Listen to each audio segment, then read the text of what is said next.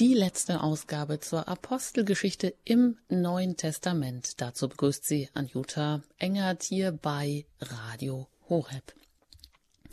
Die Apostelgeschichte, ja, wir haben sie Stück für Stück gelesen mit Pfarrer Ulrich Filler. Er hat sie erklärt und immer wieder auch herauskristallisiert, dass dieses Buch des Heiligen Geistes für Christen heute eine konkrete Anleitung sein kann, wie wir Christsein wirklich leben können, wie wir Kirche sein können, wie Kirche, ja, eben auch als lebendiger Organismus immer wieder neu werden kann. Folgenden Fragen haben wir uns dabei auch immer wieder gestellt oder die auch durch die Apostelgeschichte beantwortet werden nämlich wie sind die ersten frühchristlichen Gemeinden eigentlich entstanden und wie hat sich das Christentum nach dem Tod und der Auferstehung Jesu ausgebreitet? Ja, und die entscheidende Frage in der Apostelgeschichte ist natürlich auch die nach dem Heiligen Geist. Wie kam der Heilige Geist auf die Urgemeinde herab und wie hat er sie befähigt bis heute? Ähm, vom Evangelium oder von den Evangelien Zeugnis abzulegen. Und heute kommen wir nun zu dem, sagen wir, rätselhaften Ende der Apostelgeschichte mit der Ankunft des gefangenen Apostels Paulus in Rom. Und natürlich wollen wir einen abschließenden Rückblick und auch einen Ausblick geben auf die Dynamik für unsere Kirche heute. Herzlich willkommen, Pfarrer Ulrich Filler. Wie immer an dieser Stelle schön, dass Sie mit dabei sind. Hallo und grüß Gott. Ja, Sie sind Pfarrer in einer Gemeinde in Köln. Wenn Sie Zeit haben, hört man Sie auch in anderen Sendungen hier bei Radio Horeb oder Sie schreiben auch gerne Bücher. Über die, ähm, das Neue Testament, über das Alte Testament, darüber gibt es bereits nicht nur Buchreihen, sondern auch viele Sendungen, die Sie bei Radio Horeb hören können. Ja, und auch die vergangenen über die Apostelgeschichte. Heute wollen wir uns natürlich jetzt noch einmal hier dieser Apostelgeschichte widmen. Es geht wirklich auf das Ende zu. Und wie schon gesagt, die Apostelgeschichte, die beschreibt ja, wie die Kirche entstanden ist. Der auferstandene Christus verspricht seinen Aposteln, sobald er beim Vater ist, den Heiligen Geist auf die Apostel, auch auf die warten, auf die gebetende Gemeinde, die sich da versammelt hat, herabzusenden. Ja, und im Vertrauen auf diese Verheißung Christi verharrt dann auch diese Urgemeinde einmütig im Gebet.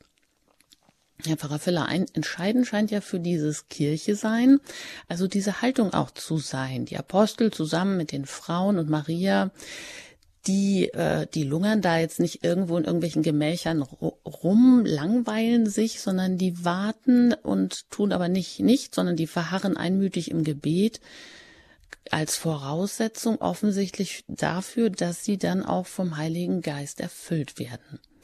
Wenn wir jetzt heute mal so fragen, der Auftrag an alle Christen lebendige Bausteine zu sein, also Glieder der Kirche, auch dieses mystischen Leibes Christi, der Kirche zu sein, ist ja nicht immer so leicht zu verstehen.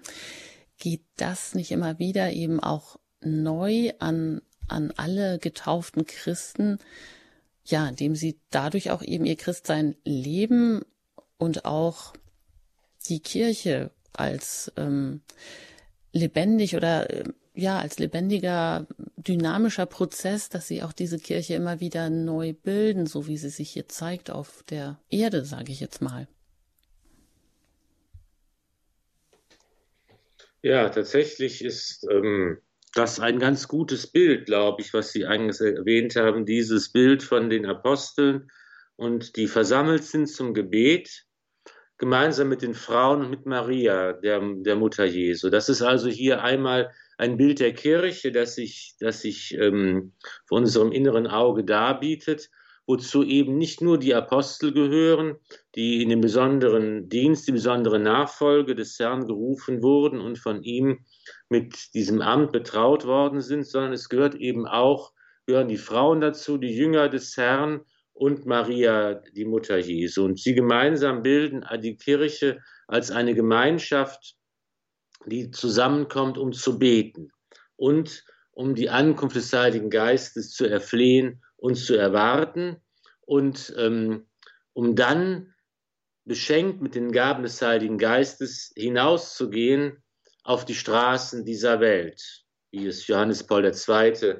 einmal geschrieben hat. Die Kirche betritt am Pfingstfest die Straßen dieser Welt, um aus dem Geheimnis der Eucharistie heraus, aus dem ganzen Toten Auferstehung Jesu Christi heraus, den Glauben zu verkünden und das zu tun, was Jesus gesagt, ihnen aufgetragen hat, geht hinaus in die ganze Welt und verkündet allen das Evangelium und tauft alle im Namen des Vaters und des Sohnes und des Heiligen Geistes.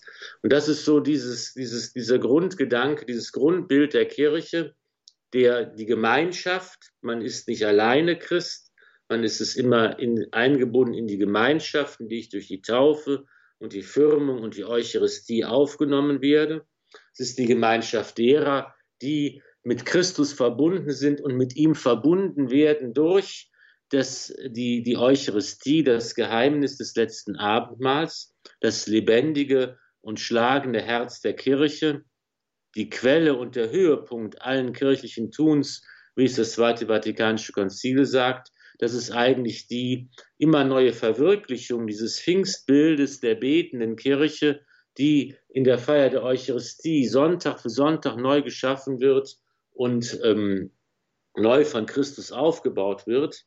Und es ist eben die Kirche, die den Auftrag hat, in der Welt das Evangelium zu bezeugen und Christus sichtbar zu machen. Das ist der, der grundlegende christliche Auftrag, den wir alle haben. Wir sollen Christus berührbar machen in unserer Welt.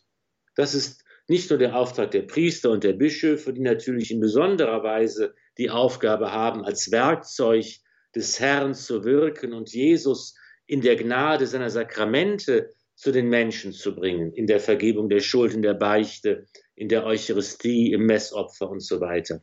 Aber eben darüber hinaus hat jeder Getaufte und Gefirmte den Auftrag, Christus sichtbar zu machen. Paulus sagt das ja ganz oft in, in seinen Briefen, ähm, dass, dass, dass Jesus sein Bild in uns ausprägen will. Dass wir das Bild Jesu zeigen sollen. Wir sind ja in der, in der Schöpfung als Ebenbild Gottes geschaffen worden und in besonderer Weise sollen wir auch ein Bild von Jesus darstellen in der Welt, dass die Menschen Jesus erkennen können und in uns berühren können, weil Jesus in uns lebendig ist. Paulus sagt nicht mehr, ich lebe, sondern Jesus lebt in mir. Und wir lesen eben in diesem lukanischen Geschichtswerk, in der Apostelgeschichte, ähm, wie, das, wie das anfängt, das, was Kirche ausmacht und bedeutet und, und, und wie das losgeht. Und zwar dann eben in, der, in, der, ähm, in dem, was passiert, wenn der Heilige Geist kommt, im Wunder von Pfingsten und die Kirche aktiviert und auf die Straßen der Welt hinausschickt und dann eigentlich anhand dieser beiden Hauptakteure der frühen Kirchengeschichte, dem Apostel Petrus, dem ersten Papst und dem Völkerapostel Paulus.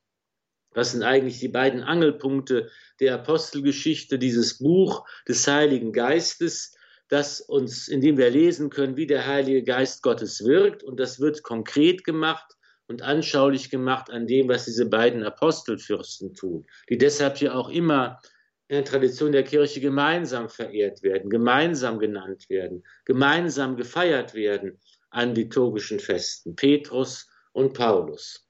Einmal das Wirken des Apostels Petrus und dann das Wirken und die verschiedenen Missionsreisen des Apostels Paulus.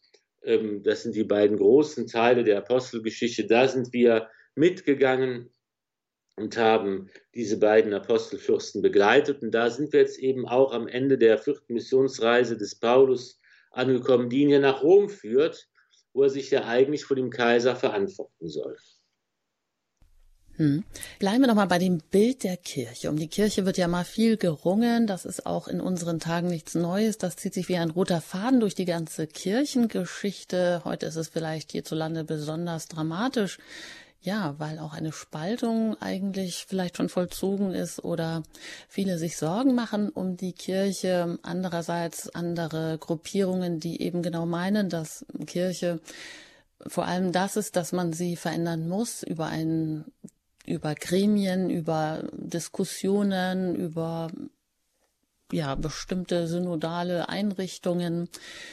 Das Kirchenverständnis aber, so wie Sie das jetzt gerade beschrieben ist und wie uns das äh, die Apostelgeschichte praktisch als Testament für die Gründung der Kirche mit auf den Weg gibt, eben, dass diese, dass Christus berührbar wird in der Welt und dass das unsere Aufgabe ist als Glieder dieser Kirche an diesem mystischen Leib, was ja immer nicht so einfach zu verstehen ist, aber wenn man es mal so annimmt, ist das dann diese Komponente, die veränderbare Komponente der Kirche, die sich immer wieder neu ähm, ja erneuern muss. Aber heißt das dann eben, dass diese Ausprägung je auch ein eigenes Bild hat, je nachdem, wie die Menschen ähm, sich von Christus dann auch ausprägen lassen oder wie ja sie Kirche dann auch erneuern? Ist das eben genau dieses Moment, der dieses Veränderung der Kirche. Und dann gibt es ja noch etwas, was eben nicht veränderbar ist. Naja, genau, das ist eben immer die Frage, was ist eben dieses Bild der Kirche oder was ist auch veränderungsbedürftig an der Kirche? Und wenn man diese Frage stellt, dann muss natürlich die Antwort immer lauten, Sie und ich. Wir sind die Ersten, die der Veränderung, nämlich der Erneuerung im Sinne der Umkehr äh, immer wieder bedürfen. Das ist eben die Aufgabe eines jeden Christen, der, der sagt, im Grunde genommen ist das ja meine Lebensaufgabe, immer wieder ähm, dem Evangelium gemäß Christus nachzufolgen, mich abzuwenden von der Sünde und hinzuwenden zu Gott. Die Erneuerung der Kirche ist immer etwas, was zunächst bei jedem Einzelnen anfangen muss. Und darüber hinaus gibt es natürlich dann Momente, in, in der Art und Weise, wie die Kirche als Gemeinschaft zusammenarbeiten kann, ob man jetzt da äh, ähm, ähm, miteinander ins Gespräch kommt über die Fragen der Zeit und eben fragt, wie kann ich das Evangelium verkünden. Das ist ja etwas, was die junge Kirche bereits getan hat, als es um die Frage ging, müssen alle die Christen werden zuerst auch Juden werden, müssen sie das jüdische Gesetz einhalten oder sind sie davon befreit?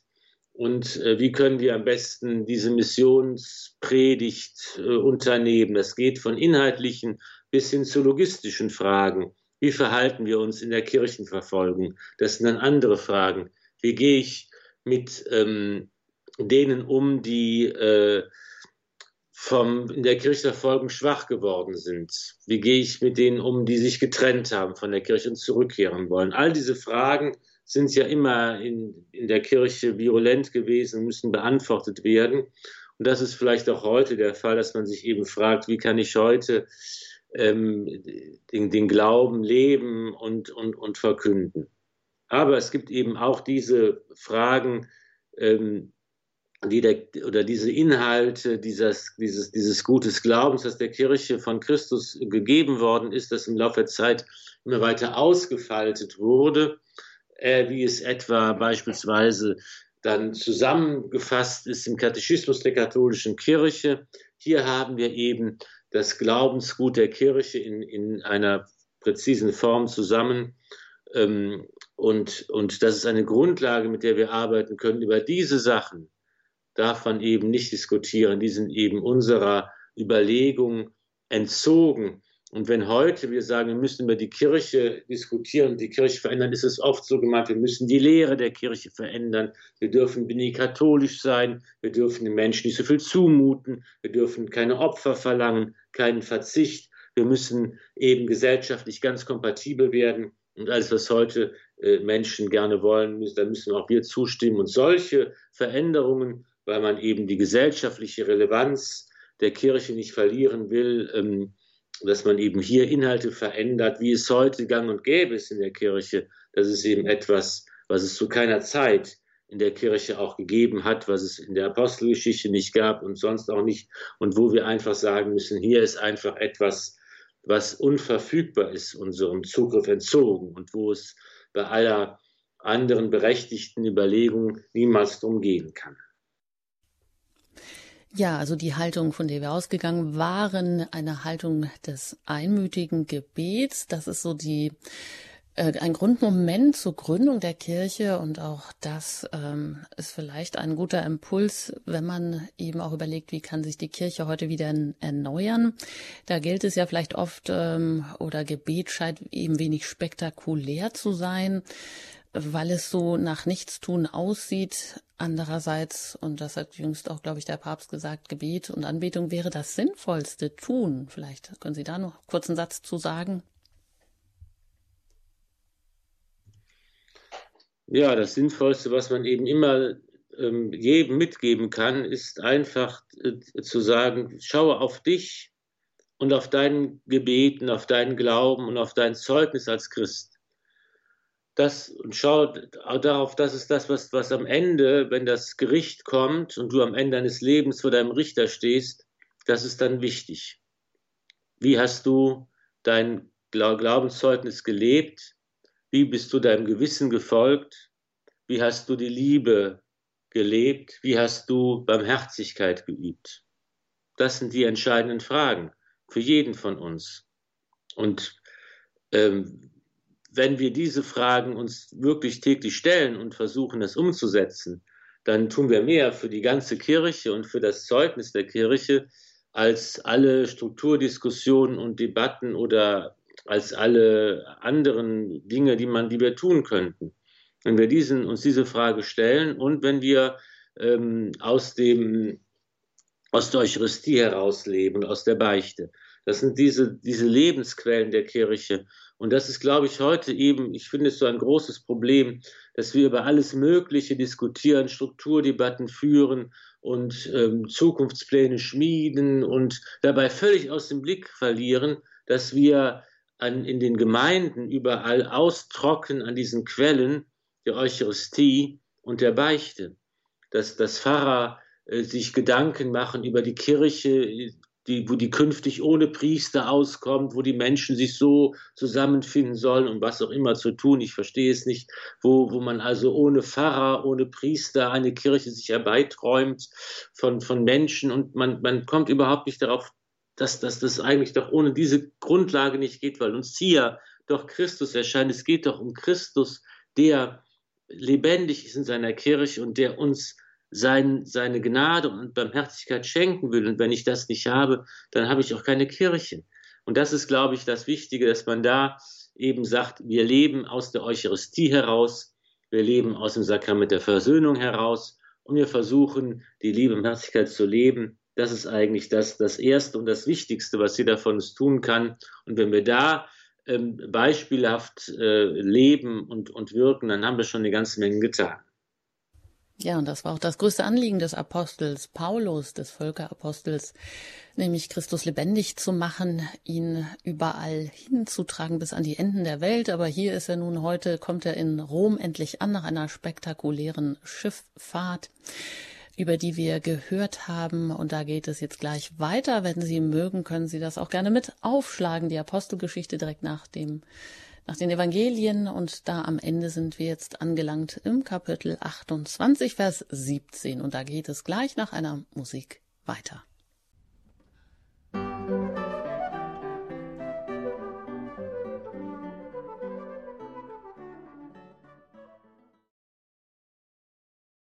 Radio Horeb mit der Apostelgeschichte im Neuen Testament. Da kommen wir heute zum Ende genau dieser Apostelgeschichte und möchten den Schluss jetzt hier auch noch lesen und darüber auch ins Gespräch kommen. Es geht um die Ankunft und das Wirken des Völkerapostels in Rom. Wenn Sie das aufschlagen möchten, das ist in der Apostelgeschichte im Kapitel 28, Vers 16 und da heißt es. Nach unserer Ankunft in Rom erhielt Paulus die Erlaubnis, für sich allein zu wohnen, zusammen mit dem Soldaten, der ihn bewachte. Drei Tage später rief er die führenden Männer der Juden zusammen. Als sie versammelt waren, sagte er zu ihnen Brüder, obwohl ich mich nicht gegen das Volk oder die Sitten der Väter vergangen habe, bin ich von Jerusalem aus als Gefangener den Römern ausgeliefert worden. Diese haben mich verhört und wollten mich freilassen, da nichts Todeswürdiges gegen mich vorlag. Weil aber die Juden Einspruch erhoben, war ich gezwungen, Berufung beim Kaiser einzulegen, jedoch nicht, um ein Volk anzuklagen. Aus diesem Grund habe ich darum gebeten, euch zu sehen und sprechen zu dürfen. Denn um der Hoffnung Israels willen trage ich diese Fesseln. Sie antworteten ihm, wir haben über dich weder Briefe aus Judäa erhalten, noch ist einer von den Brüdern gekommen, der uns etwas Belastendes über dich berichtet oder erzählt hätte. Wir wünschen aber von dir zu hören, was du denkst. Denn von dieser Sekte ist uns bekannt, dass sie überall auf Widerspruch stößt. Sie vereinbarten mit ihm einen bestimmten Tag, an dem sie in noch größerer Zahl zu ihm in die Wohnung kamen.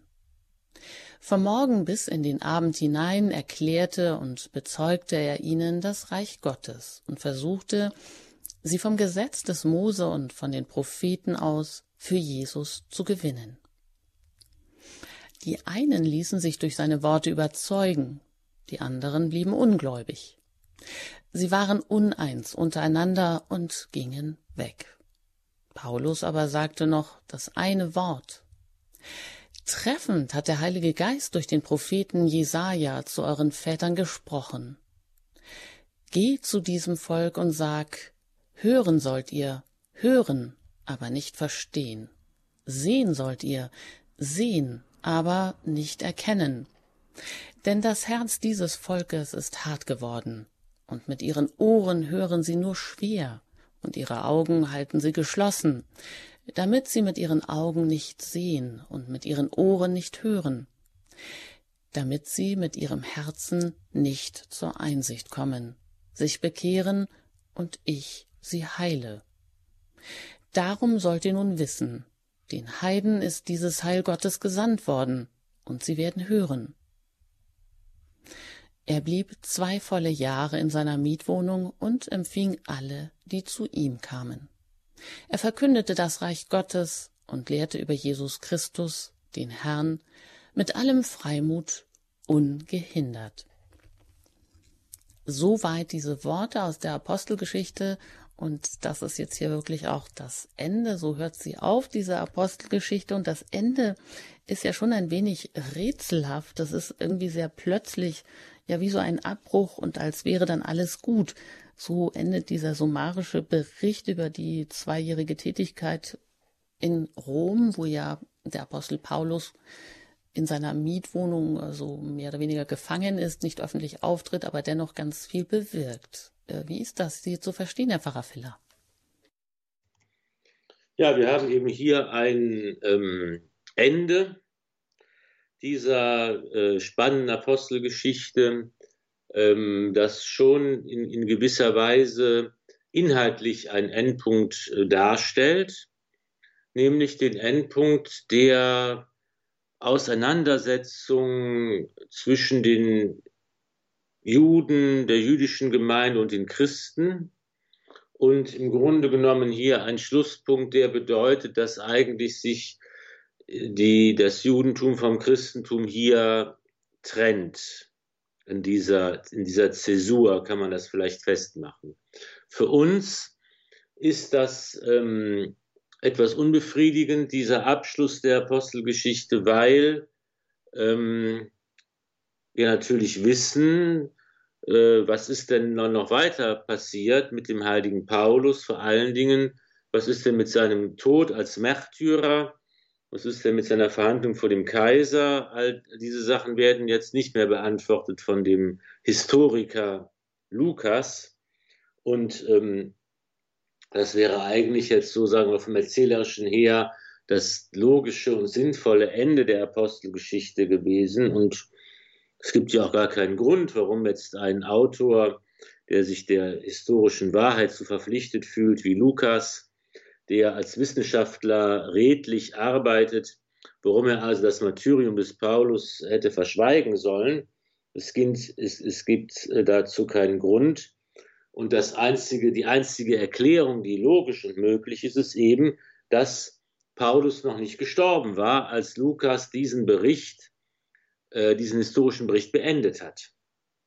Das ist also, ähm, ähm, das ist also klar, die, die äh, spätere äh, äh, außerbiblische Berichterstattung über den Paulus ist äh, etwas unklar. Es gibt so verschiedene ähm, Quellen, aus denen wir schöpfen können. Es, ähm, es gibt die ähm, ähm, außerbiblischen Berichte aus späterer Zeit, die erzählen, dass Paulus noch längere Zeit gewirkt hat, dass er noch nach Spanien gereist ist, um dort auch zu missionieren. Ähm, und dass, dass er noch verschiedene andere Sachen äh, also gemacht hat, bevor er als Märtyrer gestorben ist. Ähm, es gibt den ähm, ersten Clemensbrief, der aus um 70 nach Christus geschrieben worden ist. Das ist also eine seriösere Quelle, die auch vom Martyrium des Apostels Paulus spricht. Also man kann schon davon ausgehen, dass Paulus als Märtyrer gestorben ist. Und ähm, aber das, das ist eigentlich etwas, was dann nach der, nachdem die Apostelgeschichte geschrieben wurde und fertiggestellt wurde, erst passiert ist. Und wahrscheinlich, so ist die Forschung allgemein, ähm, sagt man, das ist so Common Sense heute in der Forschung, dass eben dann in, wahrscheinlich in der Verfolgung der Christen, die unter Kaiser Nero stattgefunden haben, ungefähr 66, 67 nach Christus, dass Paulus hier auch als Märtyrer gestorben ist. Die näheren Umstände sind, können eben nicht mehr historisch genau festgemacht und eruiert werden. Aber ähm, auf jeden Fall heißt das eben, dass entsprechend vorher auch die Apostelgeschichte als Buch, als Geschichtsbuch, als lukanisches Doppelwerk Evangelium mit historischem Bericht der Apostelgeschichte, dass das dann fertiggestellt war vorher. Und ähm, ja, und, und wir sehen eben hier in äh, verschiedenen Reden, die Paulus in, in Rom nochmal hält, wie noch einmal sozusagen hier verdichtet und auf die Spitze getrieben eigentlich diese ganze Auseinandersetzung der Apostelgeschichte noch einmal hier kommt. Paulus erklärt, wer er ist. Er kommt aus dem Judentum, er ist Pharisäer, er kommt mit dieser Tradition, mit seiner Geschichte, mit seiner Expertise ähm, ähm, und äh, mit was, was, was er ist. Und er gibt Zeugnis davon, was ihm widerfahren ist. Er gibt Zeugnis ähm, davon, wer Jesus Christus ist. Und er gibt Zeugnis von der Auferstehung von den Toten, der wichtigsten und einzigen Sache, mit der alles andere steht und fällt, das ganze Evangelium. Und er sagt eben hier, es gibt dieser Weg der Kirche, die sich jetzt löst, endgültig dann löst von der, von der Gemeinde der, der Juden, von, von, der, von, von, der, von der Synagoge, von der, ähm, vom Tempel in Jerusalem, den es ja in dieser Zeit auch noch gibt, und ähm, die nun tatsächlich eine Kirche ist, die zu den Heiden gesandt ist, die eine weltweite Kirche ist, die ähm, eben diesen Taufbefehl des Herrn jetzt für alle Menschen und für alle Völker und Nationen umsetzt. Und im Grunde genommen wird eben hier nochmal die Frage von Paulus aufgeworfen, eure Väter äh, haben es schon so äh, gehabt, jetzt, bei den Propheten lesen wir es schon, dass die äh, Menschen verstockt sind, wenn es darum geht, die Botschaft äh, Gottes zu hören. Macht ihr das genauso oder seid ihr eben offen dafür? Ganz ähnlich übrigens hat Stephanus argumentiert in seiner Rede, bevor er als der erste Märtyrer gestorben ist. Also hier eben nicht das Ende des, der Geschichte des Paulus. Früher wurde die Apostel fertiggestellt, aber das Ende einer langen Entwicklung, in der die, die in der Apostelgeschichte Thema war und von der berichtet worden ist, nämlich können die Juden auch ähm, den Glauben an Christus, zum Glauben an Christus kommen. Wie ist der gemeinsame Weg von Juden und Christen? Und hier am Ende der Postgeschichte eben allen Zäsur, wo nun ähm, der Weg weitergeht ähm, in, die, in die weltweite Gemeinschaft der Völker hinein. Hm. Ja, das heißt, der Märtyrertod in Rom, der ja auch oft bildlich dargestellt wird, wo ähm, Paulus ähm, in Rom unter Kaiser Nero durch das Schwert hingerichtet ähm, worden sein soll. Ist das, ähm, ist das jetzt nur vermutet oder kann man sagen, dass das schon relativ gesichert und dass es da auch ein Grab in Rom gibt? Genau, das ist eben eine Tradition, die in die ältesten Zeiten zurückgeht, in die apostolischen Zeiten zurückgeht.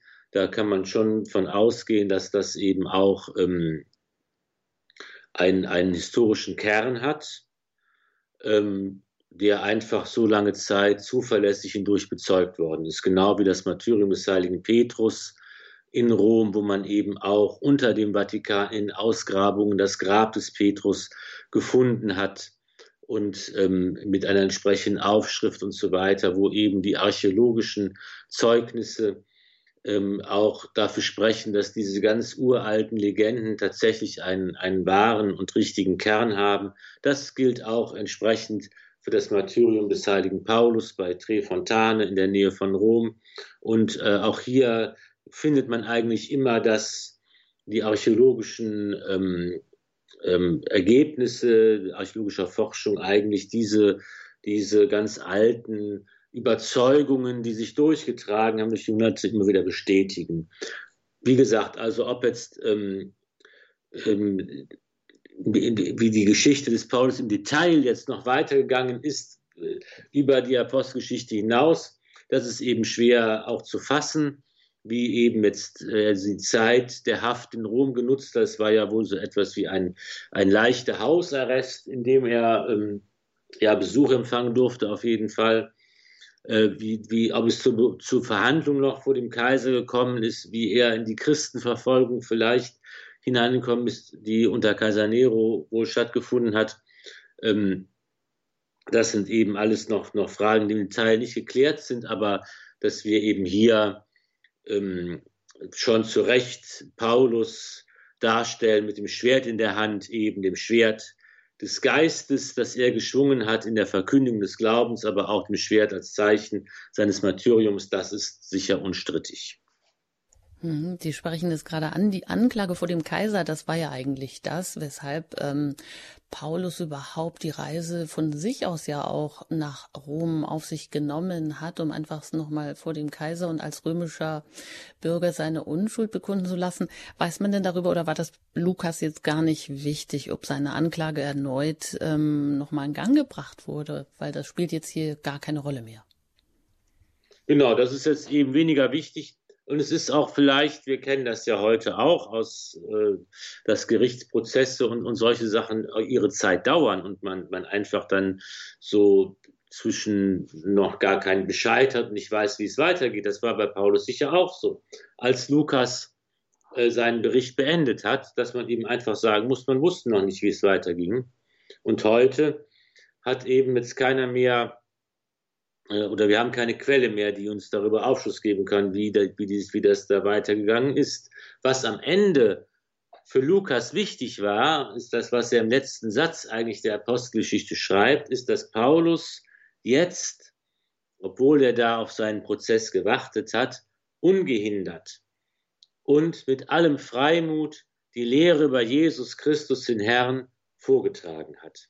Uneingeschränkt, ungehindert, mit allem Freimut, ohne Angst, ohne falsche Rücksichtnahme verkündet Paulus das Evangelium von Jesus dem Christus. Also auch in der Situation, wo er eigentlich als Gefangener in Rom ist und auf seinen Prozess wartet, nochmal hier eigentlich die Situation der äußersten Freiheit, in der er das tut, was seine Berufung ist, seit er vor Damaskus dem Auferstandenen begegnete, nämlich die Lehre über Jesus Christus, den Herrn, vorzutragen und zu bezeugen. Und das ist eigentlich das, was jetzt die Aufgabe der ganzen Kirche ist. Hier sieht man eben, die Kirche wird zur Weltkirche.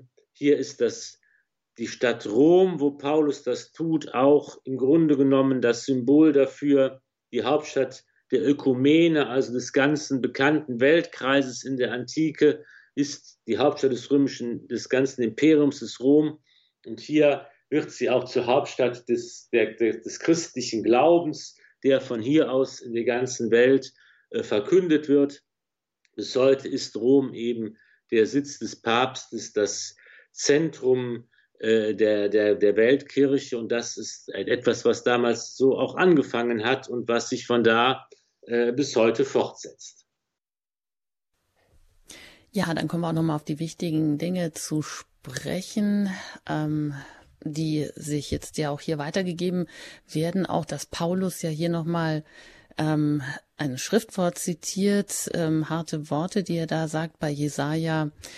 Und das wollen wir uns gleich gleich näher nochmal anschauen, bevor wir dann auch nochmal einen Ausblick geben ähm, auf die Apostelgeschichte, beziehungsweise auch was sie das für uns auch heute bedeutet. Nach einer Musik geht es dann hier bei Radio Horeb weiter.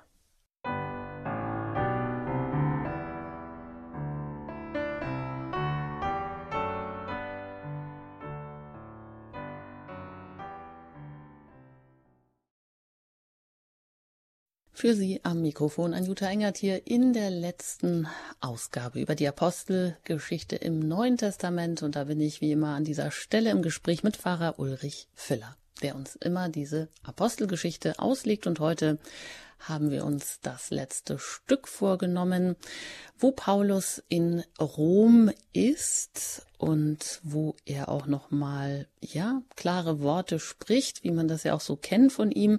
Interessant ist, wenn wir vielleicht noch mal auf den Anfang dieser ähm, Schriftstelle schauen, äh, Kapitel 28, Vers 16.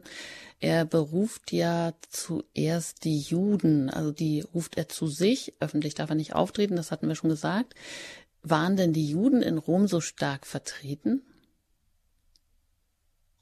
Ja, es gab zu dieser Zeit schon eine große jüdische Gemeinde in Rom, wo es jetzt 10.000 oder 20.000 Menschen waren. Das ähm, ließ man verschiedene Angaben, manche sagen bis 50.000. Das kommt natürlich immer darauf an, wie groß war die Gesamtbevölkerung damals. Aber ähm, auch ohne die Zahlen jetzt im, im Einzelnen nennen zu können, man kann schon sagen, es gab eben doch eine große jüdische Gemeinde, auch in Rom. Und ähm, da gab es jetzt Kontakte auch zu Paulus und äh, da kamen jetzt auch Vertreter dieser großen Gemeinde, alle kamen nicht, aber Vertreter dieser großen Gemeinde haben jetzt mit Paulus auch das Gespräch gesucht. Die Ältesten, wahrscheinlich die Synagogenvorsteher, kann man sich vorstellen.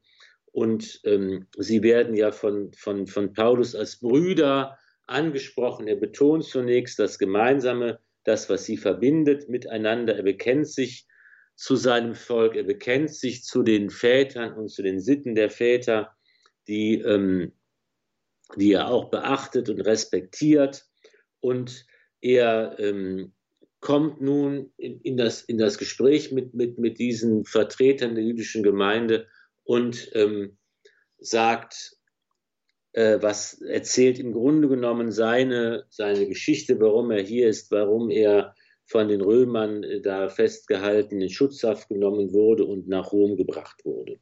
Und er macht im Grunde genommen deutlich, und das ist hier der ähm, inhaltliche, auch der Abschluss der Apostelgeschichte, ähm, er appelliert an die Vertreter der jüdischen Gemeinde, indem man nochmal beide Wege zeigt, die nun vor ihnen liegen und sie müssen sich für einen von diesen beiden Wegen entscheiden, auf die das, äh, der, ist es der Weg des Herrn oder ist es nicht der Weg des Herrn.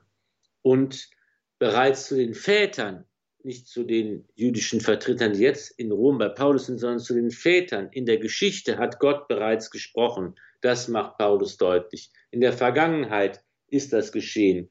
Das hat der Heilige Geist gesagt durch den Propheten Jesaja. Und jetzt stellt er die Frage, macht ihr es so, wie es eure Väter gemacht haben? Oder wollt ihr einen Unterschied machen?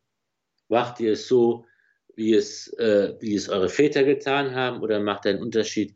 Macht ihr es so, wie es die Heiden tun? Oder seid ihr diejenigen, die auf den Heiligen Geist, äh, auf den Heiligen Geist hören? Das ist eben der Appell, den, den Paulus hier ähm, äh, den, den Paulus hier an die, an die Menschen richtet. Und da ist es eben auch so, dass einige auch äh, dem Paulus folgen können und zum Glauben kommen, die meisten aber nicht. Und hier eben diese Trennung, die, um die es auch in der Apostelgeschichte wieder ging, hier dann äh, endgültig äh, noch einmal manifestiert, sich manifestiert, könnte man vielleicht sagen, dass eben hier die Apostelgeschichte auch nochmal da äh, zeigt, dass hier so ein, ein, ein Trennungspunkt gekommen ist. Das heißt also, Paulus Grundsatz zuerst und überall, wo er hinkommt, eben den Juden ganz äh, bewusst die Heilsbotschaft auch zu verkünden. Das kommt jetzt hier zu einem, ja, sagen wir, zu einem Abschluss, weil, wie Sie gesagt haben, ein Endpunkt in der Auseinandersetzung, eine Zäsur, wo sich beide Wege trennen. wenn das hier so eine große Zuhörerschaft ist oder ein großer Teil der Juden in Rom, wo eben nur ein kleiner Teil zum Glauben kommt, die Mehrheit ihn aber nicht annimmt und Paulus das auch attestiert eben mit diesem Zitat beim Propheten Jesaja, wo es auch heißt eben, dass das Herz dieses Volkes hart geworden ist und ja, so wie ein, so wie etwas Endgültiges.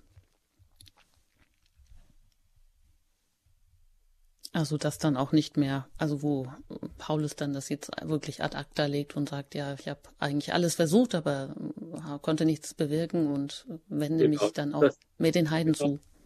Das, das ist natürlich jetzt, sagen wir mal, ähm, ähm, das heißt ja nicht, dass jetzt all, alle äh, Dialoge und alle Gespräche und alle Auseinandersetzungen plötzlich aufgehört haben.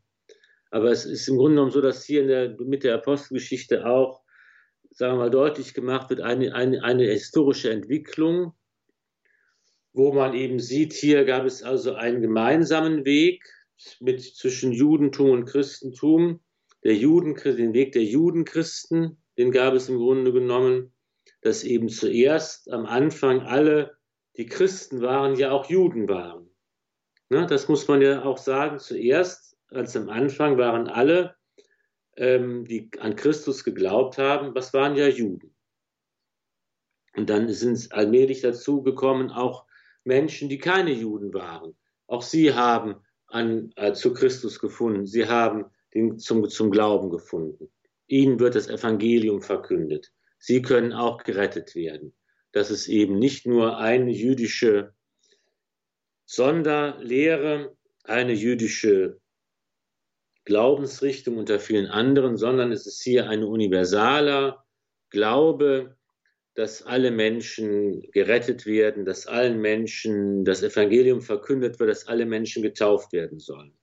Und dann kommt ja diese, diese Frage, was bedeutet das nun? Müssen eben dann die Menschen auch Juden werden? Müssen sie aus dem Gesetz halten? Müssen sie auch beschnitten werden? Und so weiter. Diese Fragen bewegen ja die ersten Jahrzehnte der jungen Kirche. Und ähm, das müssen ja die Apostel auch verhandeln miteinander. Dafür gibt es das Apostelkonzil in Jerusalem. Da gibt es eben die Praxis, die Missionspraxis in den Gemeinden. Das ist ja einfach so ein gemeinsamer Weg zwischen dem Christentum und Judentum. Wobei man ja nicht vergessen darf, das Christentum wächst vollkommen eigentlich aus dem, es hat jüdische Wurzeln, es ist seine Herkunft. Und dann äh, wird im Grunde genommen gesagt, okay, diejenigen, die Heiden als Heiden kommen, die keine Juden vorher waren, müssen eben nicht das ganze Gesetz des Judentums ähm, auf sich nehmen. Sie müssen nicht beschnitten werden. Und dann gibt es immer noch dieses Werben darum, dass eben alle äh, Juden auch erkennen und diesen Weg mitgehen können aus der Verheißung des alten Bundes hin zum neuen Bund und eben erkennen, dass in Jesus Christus sich die Verheißungen des alten Bundes nun erfüllt haben, dass er tatsächlich der neue Moses ist, dass er den neuen Bund schließt und dass das, was ersehnt und erwartet wurde, sich jetzt erfüllt hat. Und das ist eben dieses Ringen, um das es auch dem heiligen Paulus ging, das deutlich zu machen und zu zeigen und alle mitzunehmen an diesen Weg. Und dieses Ringen kommt nun zu einem Ende und zu einem Schlusspunkt. In gewisser Weise wird der in der Apostelgeschichte hier ähm, ähm, ja, dargestellt für uns, für eine lange und komplexe Entwicklung, ne, die äh, in dieser Zeit stattgefunden hat und ähm, wo nun von Rom sozusagen aus die Kirche sich ausbreitet in die ganze Welt hinein.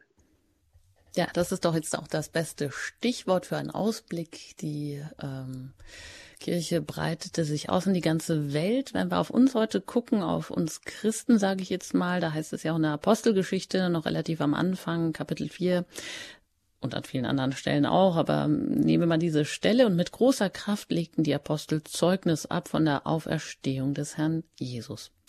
Was wäre denn jetzt unser Auftrag heute? Was können wir mitnehmen? Wie können wir die Apostelgeschichte weiterschreiben, das Evangelium verkünden?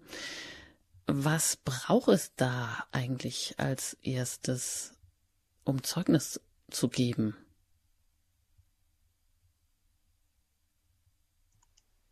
Ja, zuerst braucht der Zeuge natürlich etwas, von dem er berichten, erzählen kann. Er braucht eine Begegnung, er braucht ein Widerfahrenes, er braucht eine Gemeinschaft, eine Beziehung, die ihn ähm, prägt.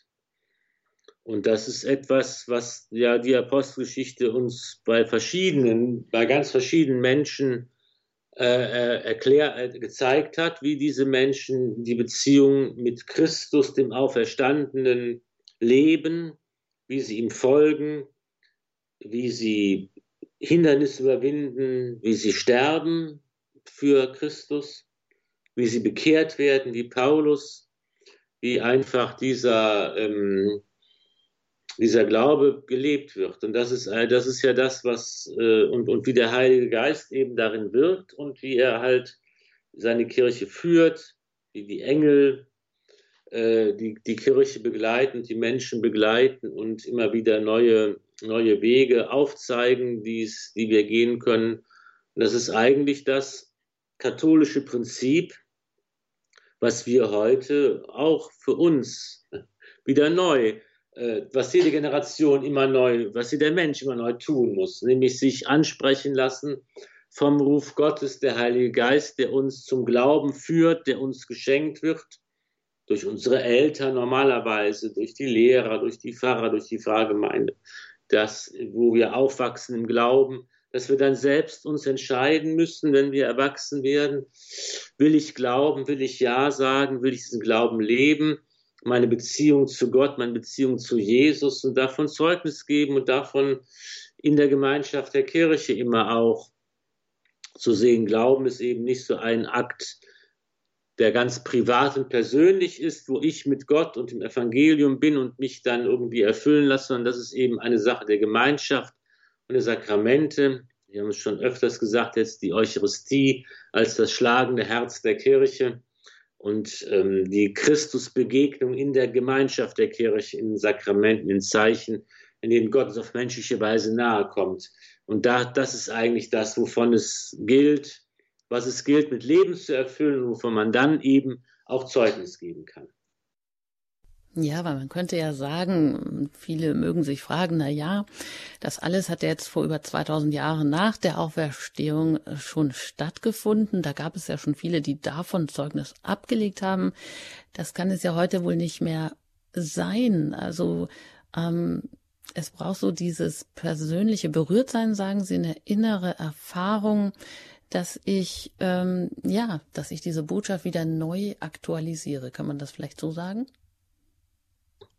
Ja, und genau, neu für mich, also für mich selbst ja, äh, als sinnvoll erfahre, als Antwort erfahre, die mir, die, die, die, die, die für mich wichtig ist. Es nutzt ja nichts, dass jetzt irgendwelche Leute vor 2000 Jahren oder vor 1000 Jahren oder wann auch immer ähm, jetzt sagen, das ist ganz toll, ich glaube daran, das ist super sondern ich muss ja auch selbst erfahren, diese Beziehung trägt mich und trägt mein Leben und gibt mir Kraft im Leben. Und das ist ein Zeugnis, das ist einfach ja heute auch wichtig. Und das ist ja das, wovon wir auch leben, dass wir eben andere Menschen kennen und wissen, sie leben aus dieser Beziehung zu Christus heraus in der Gemeinschaft der Kirche. Und das ist etwas, was, was, was, ist, was ihnen hilft dabei, Schwierigkeiten zu ertragen und, und, und ihren Weg zu gehen. Das gibt uns wiederum Kraft, dass, dass wir nicht alleine sind. Und das ist ja eben etwas, was wir für uns heute und hier und wo wir unsere Aufgabe ja auch haben für andere. Und wir eben merken, wir gehen nicht alleine, sondern wir sind, nehmen ganz viele andere mit und tragen andere mit. Nicht nur durch unser Gebet, sondern auch eben dass, dadurch, dass wir an sie denken, dass wir mit ihnen sprechen, dass wir ihnen Mut machen und dass wir so immer wieder gemeinsam auf den Weg gehen. Mhm. Sie haben am Anfang der Sendung gesagt, als ich auch gefragt habe, na ja, was ist denn der Auftrag an alle Christen, eben lebendige Bausteine zu sein? Da haben sie auch gesagt, ja, wir, ich und Sie, wir sind ja jetzt die Ersten, also weil wir miteinander reden, die das ja betrifft, diesen Erneuerungsprozess Kirche zu sein. Jetzt geht uns das ja wahrscheinlich oft so, dass wir, wenn wir das hören, Zeugnis ablegen, entweder an was Großes denken oder uns oft aber auch gar nicht so im Alltag trauen, anderen davon zu erzählen, was uns eigentlich ähm, am Leben hält, sage ich mal, was uns Kraft gibt, wo unsere Quelle ist. Ähm, aber das heißt schon immer auch bei sich selber erstmal anfangen, bevor man, ja, vielleicht groß andere, ich sage mal in Anführungsstrichen, bekehren möchte, also sich den selber den alten Menschen sterben und mit der eigenen Erneuerung, neuen Auferstehung jeden Tag wieder beginnen? Ja, ganz genau. Ich war vor einiger Zeit zur Beichte im Kölner Dom und da kam dann einer auf mich zu und sagt zu mir, ah, vielen Dank, dass ich auch mal sehen kann, dass ein Priester zur Beichte geht. und das ist einfach, glaube ich, das ist das, das ist das Zeugnis. Das ist eben das, dass wir, das gilt nicht nur für, für den Priester, sondern eben für, für jeden von uns, ne? dass wir Zeugnis geben können, wenn wir da sind, wenn wir in die Kirche gehen, wenn wir zur Beichte gehen, wenn wir die Messe mitfeiern. Das ist das, was wichtig ist, wo andere Menschen eben sehen, boah, ne, das, wie macht das? Ja, und das, da brauchen wir keine Erklärung abzugeben, da müssen wir keine, keine Predigten halten, da müssen wir keinem mit auf die Nerven fallen. Das ist, reicht einfach aus, zu, zu, zu zeigen, äh, das ist mir wichtig und ich mache das, ich lebe meinen Glauben in dieser Beziehung der Sakramente, in dieser Gottesbegegnung und das ist ein ganz, ganz wichtiges Zeugnis. Äh, dass da, da braucht man, glaube ich, nicht zu sagen, das ist viel zu wenig. Ich glaube, es ist eine ganze Menge und da tun wir oft mehr, als wir äh, überschauen können für andere. Mhm. Heißt also, die Apostelgeschichte geht zu Ende, aber wir fangen immer wieder neu an, auch diese Apostelgeschichte weiterzuschreiben, unseren Auftrag wirklich dann auch ernst zu nehmen, das Evangelium auch anderen zu bringen oder einfach selber für so ein Leben zu stehen, heilsame Jesusbegegnungen vielleicht auch zu ermöglichen, sie selber zu suchen an erster Stelle natürlich. Ja, und was wir noch suchen, also Sie bleiben uns ja erhalten, Herr Pfarrer Filler, und haben jetzt nach diesem Projekt auch etwas Neues vor. Erzählen Sie uns kurz, ähm, wie, wo wir Sie weiter und mit was wir Sie hören können. Ja, wir sind ja gemeinsam noch unterwegs in den Highlights aus dem Neuen Testament, wobei es ja gar nicht so sehr nur die Highlights sind, sondern wir schon ziemlich äh, umfänglich, äh, glaube ich, die Evangelien betrachtet haben, jetzt die Apostelgeschichte. Und dann soll es weitergehen mit den anderen Schriften des Neuen Testaments. Und ich habe gedacht, es ist einfach mal spannend, einmal ähm, nicht in der Reihenfolge der Heiligen Schrift vorzugehen, welches, welcher der Apostelbriefe kommt jetzt als nächste, welcher der Paulusbriefe kommt nach der Apostelgeschichte, sondern dass wir einfach mal anfangen und überlegen, was ist eigentlich jetzt nach der Apostelgeschichte die älteste Schrift im im Neuen Testament. Was ist also sozusagen das früheste Zeugnis, was wir haben in, im, im Neuen Testament? Und da, das, da kommen wir drauf, also es ist also so 50 nach Christus, um die Zeit bewegen wir uns, der zweite Johannesbrief und der dritte Johannesbrief. Und dann kommt der erste Thessalonikerbrief. Das wäre also so die ersten Themen ähm, für, die, für die weiteren Sendungen dass wir einfach fragen, was sind so die frühen Schriften? Was hat es damit auf sich? Wer hat sie verfasst? Was steht drin? Was sagen sie uns heute noch? Und dass wir uns so dann vorarbeiten in dem Raum 50 nach Christus ungefähr, der zweite Johannesbrief und dann immer weiter ähm, äh, in, der, in der Zeit dann, dann, dann zurückgehen und so die anderen äh, Stellen und Briefe und Highlights des Neuen Testaments auch nochmal auf eine neue Weise vielleicht kennenlernen. Dann freuen wir uns, wenn auch Sie, die Sie uns zuhören, vielleicht da Geschmack gefunden haben, uns erhalten bleiben und auch weiter hier reinhören. Vorerst darf ich Sie noch um ein abschließendes Gebet und Ihren Segen bitten. Sehr gerne, dann sprechen wir das Gebet, mit dem der heilige Franziskus immer wieder auch um den Heiligen Geist und um seine Berufung und Erkenntnis gebetet hat höchster, allmächtiger, glorreicher Gott, erleuchte die Finsternis meines Herzens und schenke mir rechten Glauben, gefestigte Hoffnung und vollendete Liebe. Gib mir, Herr, das rechte Empfinden und Erkennen, damit ich deinen heiligen und wahrhaften Auftrag erfülle. Amen. Es segne und behüte euch der allmächtige und gütige Gott, der Vater, und der Sohn und der Heilige Geist. Amen. Gelobt sei Jesus Christus in Ewigkeit. Amen. Vielen Dank, Herr Pfarrer Filler. Und dann wünsche ich Ihnen alles Gute und auf Wiederhören. Dann, wenn es weitergeht mit dem zweiten Johannesbrief. Und das war's heute mit der Apostelgeschichte und alle vergangenen Sendungen, die können Sie gerne bei uns in der Mediathek unter horeb.org nachhören, sich umschauen auch äh, über Radio Horeb und da wir rein spendenfinanziert sind, danke ich Ihnen an dieser Stelle immer auch gerne für Ihre Unterstützung, sei es im Gebet oder durch eine Ihrer Spenden. Einen schönen und gesegneten Abend wünscht Ihnen Ihre Anjuta Engert.